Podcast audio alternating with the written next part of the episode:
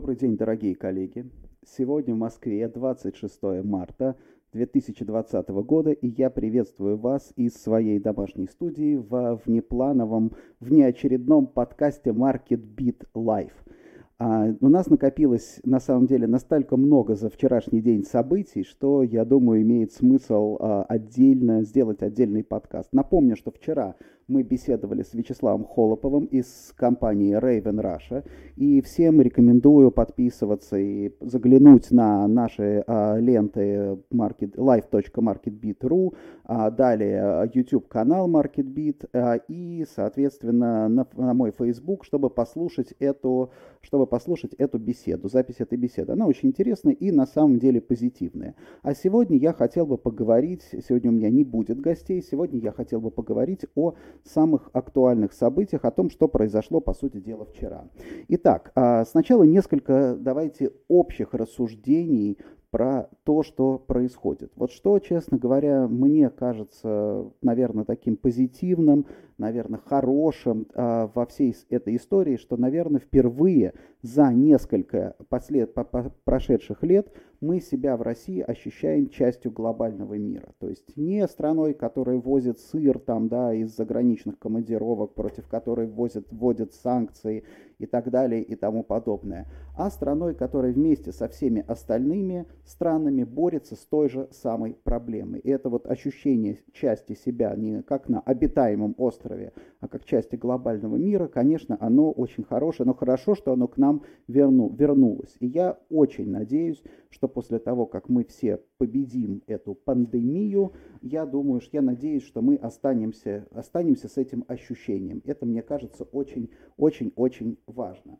А еще я хотел бы сказать о, о, о следующем. Вот очень многие подписчики мои, очень многие читатели, они а, начинают писать на тему, что вот а, борьба с пандемией, она гораздо страшнее, чем сама пандемия, и зачем мы вообще все это делаем, зачем эти карантины и так далее. Ну, а, как, как всегда, да, а, есть и теории заговора, что пандемия и коронавирус это все выдумка. Ну, понятно, это мы не будем обсуждать, но здесь важно следующее. Важно понимать то, что очень часто от многих ускользает. Вот такая оверреакция, которая действительно может сегодня показаться избыточной, это правда. Я согласен, что она может показаться избыточной. Но очень важно, что в момент вот этой оверреакции закладывается одновременно и восстановление. То есть вот эта вот как бы паника, да, как, которая нам кажется, вот паника во всем мире, а, какие-то там пакеты стимулирования неразумные и так далее, на самом деле очень важно, что это все делается с расчетом на то, чтобы а потом возобновить жизнь. Вот в английском языке есть прекрасное слово resilience, да, resilience – упругость, да, способность к восстановлению. Вот, собственно, сейчас перед всеми компаниями стоит вот эта задача resilience, да, восстановиться потом, сжаться сейчас вот так вот, да, настолько, насколько необходимо, чтобы потом восстановиться, восстановить свои операции. Да? Речь, поэтому, допустим, сжатие экономики сейчас, вот как бы масштаб этого сжатия, он уже не настолько важен. Да, не важно, насколько упадет экономика мировая и там, в ведущих странах во втором и в третьем квартале. Сейчас самое важное, насколько она восстановится в четвертом квартале. Вот это вот принципиальный, принципиальный вопрос. Поэтому я бы на самом деле, уважаемые коллеги, не стал бы здесь э, особенно переживать по поводу паники. Да? Европейские, собственно, правительства, американское правительство в целом, да, в целом они показали себя вполне дееспособными в рамках борьбы с кризисом. Да, кризис 2008 года финансовый был очень тяжелый, безусловно, очень тяжелый, но обратите внимание, после этого, да, после этого западная экономика вошла в фазу длительного, длительного и успешного роста. Да, к сожалению, мы в России практически да, не восстановились, то есть наш фондовый рынок начал двигаться по синусоиде, а, допустим, западный фондовый рынок вырос в несколько раз с этого момента. То есть все уроки усваиваются на самом деле, может быть, что-то двигается не так быстро. Итак, давайте теперь перейдем к обращению Владимира Владимировича Путина, который, в принципе, вчера набросал нам как бы конфигурацию будущего социального договора. И вот здесь э, понятно, что все комментаторы и СМИ уже разобрали, разобрали подробно это обращение. А среди того, что вот непосредственно влияет на нас, это, конечно, каникулярная неделя на следующей неделе, то есть неделя дополнительных каникул. И, э, естественно, поддержки, да, меры, меры социальной поддержки и некоторые перераспределения. Я не буду подробно останавливаться, да, я хотел бы э, рассказ, сказать, в чем, по сути дела, э, в, чем, в чем заключается суть вот этих всех мер поддержки. Мы прекрасно с вами понимаем, что от государства сейчас потребуется, да, что в принципе вот эта пауза инвестиционная, производственная, экономическая пауза, которая сейчас перед нами, она приведет в итоге к тому, что все мы так или иначе обеднеем. То есть это некая данность, да, с которой нам нужно смириться, да, то есть по большому счету правильная стратегия и для бизнеса, и для каждого человека сейчас подумать о том, как, не как там заработать, а если заработать нельзя, то давайте мы впадем там типа в какой-нибудь анабиоз, заснем или там, я не знаю, wake me up when September ends, как э, пела известная группа. Нет, э, конечно, конечно не так. Самое важное сейчас потерять меньше. Да? Конкурентная борьба сейчас заключается не в том, чтобы заработать, увеличить долю рынка, а в том, чтобы понести меньшие потери, чем конкуренты, чтобы потом, да, потом именно отвоевывать себе позиции на рынке. Вот, поэтому, допустим, те меры по перераспределению благосостояния, которые предложил наш президент вчера, они, в общем-то, пока еще очень мягкие и гомеопатические. То есть речь идет о чем? Речь идет об обложении налогом а, там, а, вкладов а, и инвестиций каких-то в банковские, там, банковские продукты, а, обложение налога на доходы, доходов с этих вкладов, да, с вкладов а, по сумме больше 1 миллиона. Понятно, что сейчас очень много споров на тему, да, на тему, а, почему миллион, миллион это всего лишь там несколько, там 10, чуть больше 10 тысяч долларов. Вопрос, собственно, да, вопрос, собственно, не в этом. Вопрос именно в том, что пока это очень мягкая форма, налоги никакие пока не увеличены, и это означает, в принципе, это означает, что, наверное, это только первый шаг. Потому что давайте называть вещи своими именами. Многим очень бизнесам потребуется поддержка. Я надеюсь, я надеюсь, что основная поддержка, то есть за счет перераспределения налогового бремени на граждан будут поддерживаться именно граждане, а не олигархические структуры и не, там, скажем так, системообразующие банки. Да? Все-таки, мне кажется, вот это, а, это, это, этому важно придерживаться. Пока этот, этот, этот принцип в обращении президента соблюден. Замечу еще вот что. Замечу то, что президент несколько раз в своем обращении употреблял слово справедливость, да, вот э, на самом деле слово, то есть это, э, как бы он говорил там, вот одни там получают то, другие то, и это несправедливо. Вот здесь важно то, что это несколько, мне кажется, новое слово в его социальной риторике, да, потому что до этого социальная риторика была, там говорил он про рост благосостояния, там и так далее, теперь он говорит про справедливость. Раньше справедливость, э, он использовал это слово в отношении российского государства, то есть что несправедливо относятся к России наши западные партнеры. Несправедливо там к России применяются какие-то санкции. Вот. А здесь а, что можно предположить? Да, я не очень люблю спекулировать а, там какими-то догадками, инсайдов, конечно, как вы понимаете, у меня нет, но я примерно представляю себе, как развивается вообще логика и как устроена человеческая психология. Я не исключаю, что для а, Владимира Владимировича Путина теперь снова он как человек увлекающийся, да, то есть он увлекался сначала, когда он пришел к власти, он увлекался а, построением так называемой вертикали, как он ее себе представлял. Начиналось это все, напомню, начиналось это все с инвентаризации а, России, да, он провел очень неплохую перепись населения, первую, вот, потом все провалилось на второй переписи населения. То есть, когда что-то не очень получается, он переключается на что-то новое. На, как бы следующий там срок был связан в большей степени с геополитикой, вот как раз тогда, когда он говорил про справедливость по отношению к стране. Для него справедливость, в принципе, это не пустой звук, для него это явно совершенно важно важное такое, важное слово. Поэтому э, мы можем на, надеяться или там, я не знаю, полагать, что сейчас во многом его внимание будет направлено на социальную и внутреннюю политику. Это, в принципе, хорошо. Это, опять же, находится в тренде с тем, что делают э, другие сейчас страны в плане борьбы с пандемией, э, борьбы с распространением вирусов и э, борьбы, по сути дела, с экономической рецессией. Да, к сожалению, к сожалению, до сих пор наши власти слишком, наверное, оптимистичны. То есть пока никто не может взять на себя а, как бы ответственности э, и смелости сказать, да, вот мы предполагаем, что в этом году экономика России там потеряет столько-то, да, скорее всего, конечно, рост будет негативный. К сожалению, да, к сожалению, макроэкономические прогнозы пока, да, пока, пока не были пересмотрены, и поэтому вот меня сейчас многие там коллеги, журналисты спрашивают, а пересматривали ли вы объемы инвестиций? Ну, какой смысл сейчас пересматривать объемы инвестиций, если у нас нет даже базового понимания вообще макроэкономических экономических параметров. Да? То есть если регулятор пока, мы, мы не знаем, с чем выйдет к нам э, регулятор, как он будет бороться с долго... Вот здесь очень важно, не с краткосрочной рецессией, не с краткосрочным падением, а с долгосрочной. Потому что здесь в этой политике можно принести в жертву, скажем так, следующий квартал, условно говоря, да, ради долгосрочного эффекта. А можно наоборот попытаться удержать, да, удержать ситуацию в следующем квартале, но при этом, да, при этом как бы восстановление за, за, затянется. То есть поэтому от этой стратегии очень много зависит. Регулятор, к сожалению, сейчас пока не обращается к нам и не говорит, э, не говорит какая стратегия вы, выбрана. Поэтому пересматривать там и делать какие-то прогнозы, я считаю в этой ситуации пока слишком, слишком рано и преждевременно.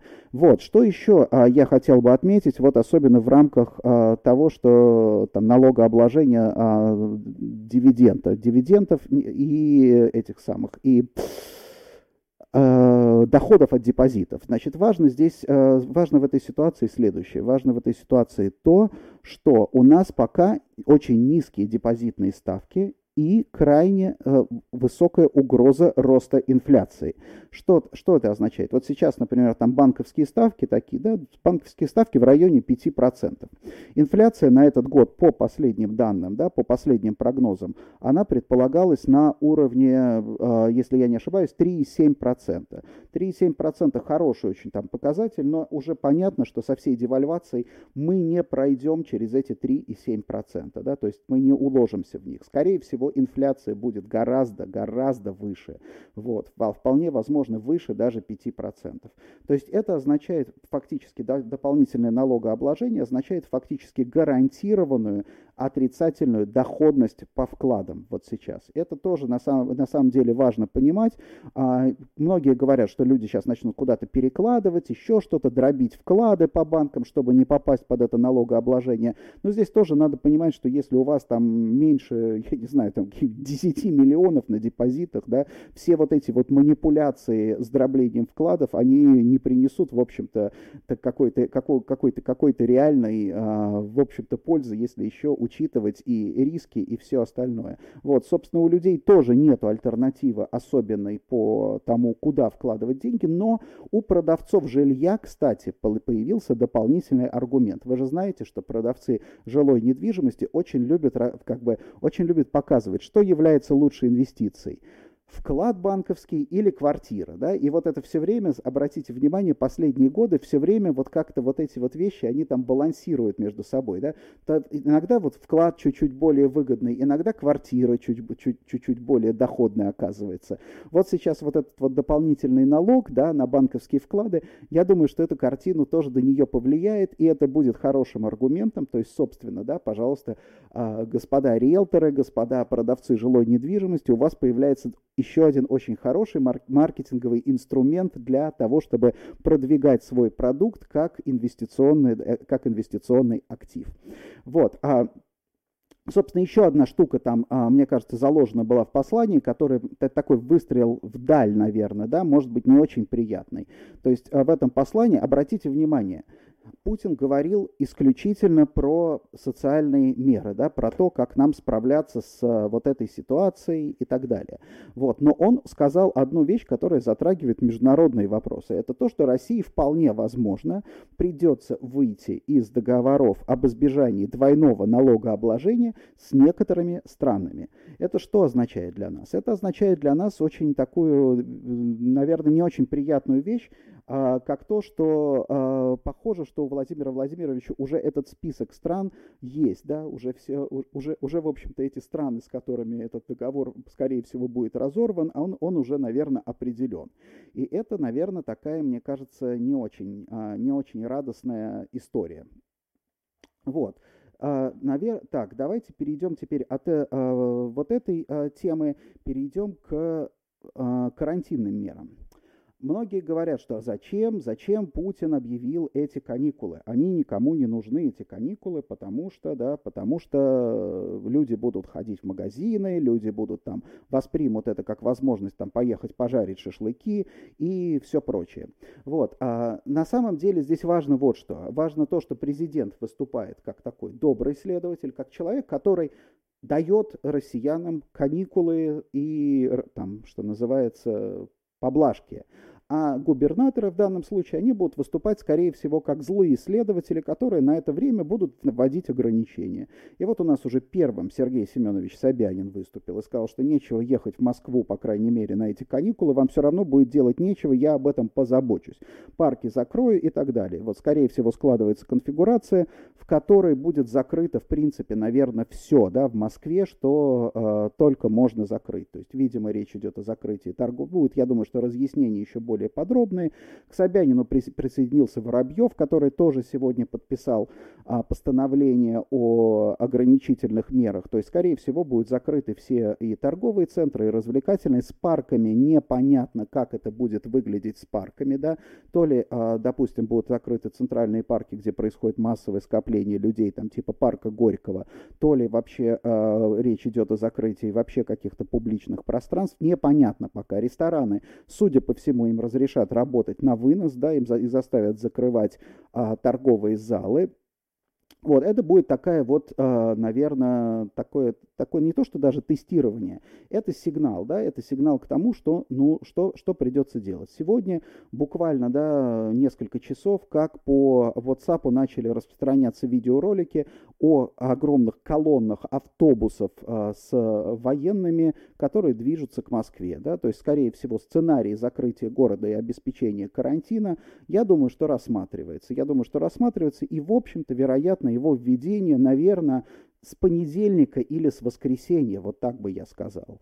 Да, поэтому, наверное, коллеги, а, которые меня сейчас слушают, вот в принципе надо понимать, что а, какие-то вещи, какие-то вещи надо сделать сейчас. Вот, собственно, мне а, сегодня и э, в школе из школы, в которую ходит мой сын, ну не ходит сейчас, это как бы удаленно, да, он удаленно занимается, сообщили, что учителям выдали пропуска на случай введения ограничения на передвижение по Москве.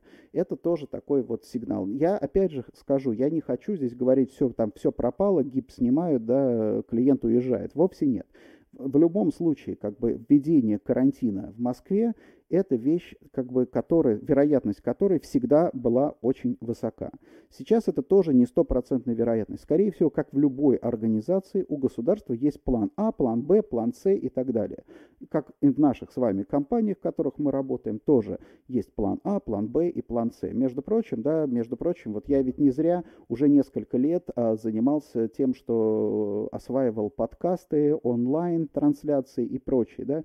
Я, в принципе, понимал, что рано или поздно. Но я, конечно, не думал про карантин, ни про какой. Я не думал про эпидемию, но я понимал, что мы приходим постепенно, что вот это не пустые разговоры, переход на удаленную работу, а это рано или поздно произойдет, да, поэтому надо готовиться заранее. Вот и сейчас тоже, да, э, город готовится заранее. Я думаю, что, да, карантинные меры, а, они а, очень-очень вероятны, скажем так, осторожно.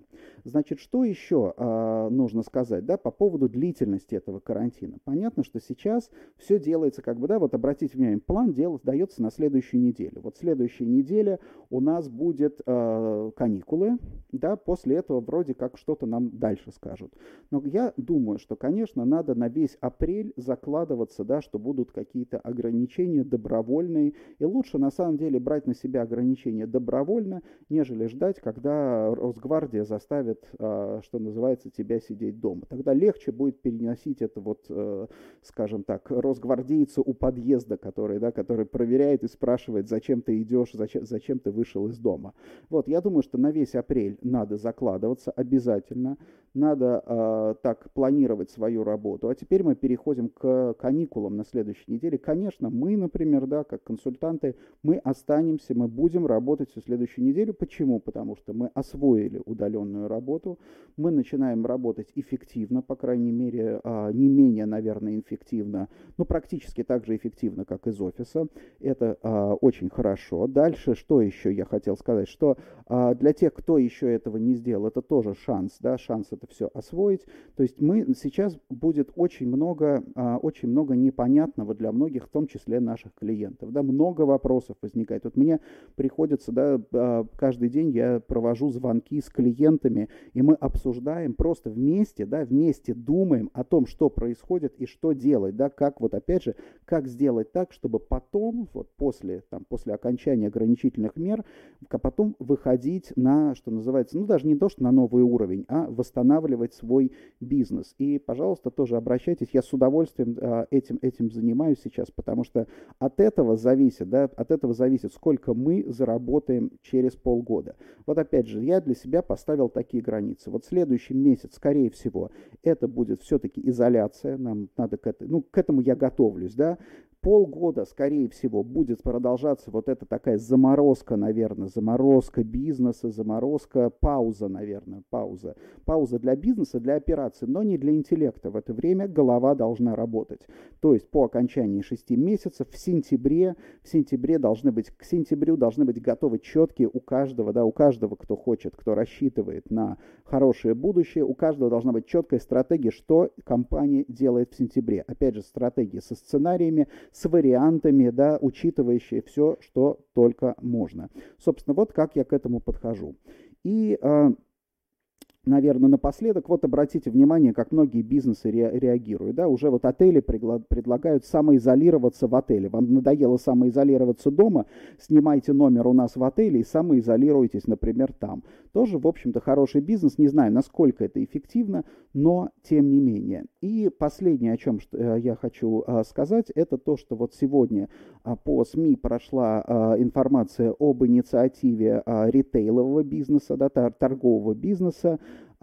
касающийся, да, касающийся льгот и, по сути дела, мер по выживанию этого бизнеса. Здесь тоже надо понимать, что как таковой справедливости не будет. Да? С одной стороны, кто-то может сказать, ребята, что-то я не понимаю, да, я всю жизнь боролся, там, допустим, налаживал производство там каких-то чапельников, да, вот, а, а вы тут торговали, открывали по 100 точек в год, да, теперь вы жалуетесь, не, не откладывали ничего, значит, набрали кредитов, да, теперь вы жалуетесь и говорите государству, там, спаси нас, нас, вот, а, чтобы мы, опять же, заработали точно так же рискованно свои миллионы.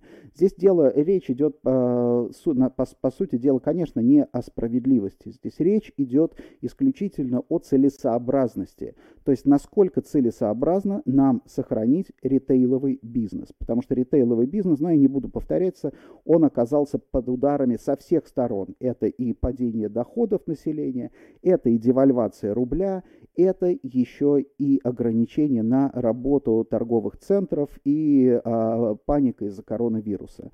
Здесь важно вот что, важно то, что если, допустим, да, если дать сейчас торговому бизнесу умереть благополучно, да, в принципе, там мы, а, скажем, наверное, на одном продуктовом ритейле мы можем протянуть долго, да, но дело все в том, что восстанавливаться он будет тогда несколько лет. То есть сейчас надо сохранить, конечно, надо сохранить ядро этого бизнеса, чтобы через 6 месяцев у нас были рестораны, в которых, да, в которых работали бы хорошие повара, а эти повара не переквалифицировались бы в продавцов, условно говоря, и уборщиков пятерочки, да, потому что это как бы где-то им нужно будет зарабатывать деньги, да, чтобы у нас были, например, хорошие там магазины хороших товаров, да, интересных товаров, полезных товаров, и так, точно так же сохранились там, допустим, бренд-менеджеры, да, люди, которые там создают эти марки. Это все, это все, в общем-то, большая индустрия, которую, надо сейчас сохранить. И есть несколько таких, допустим, вот креативная индустрия та же самая, да, там театры, э, допустим, кино, они тоже сейчас будут очень сильно страдать. Но для креативных людей больше каналов для фриланса, а вот для, допустим, для ритейла, который связан с постоянным контактом с покупателем, конечно, таких возможностей нет.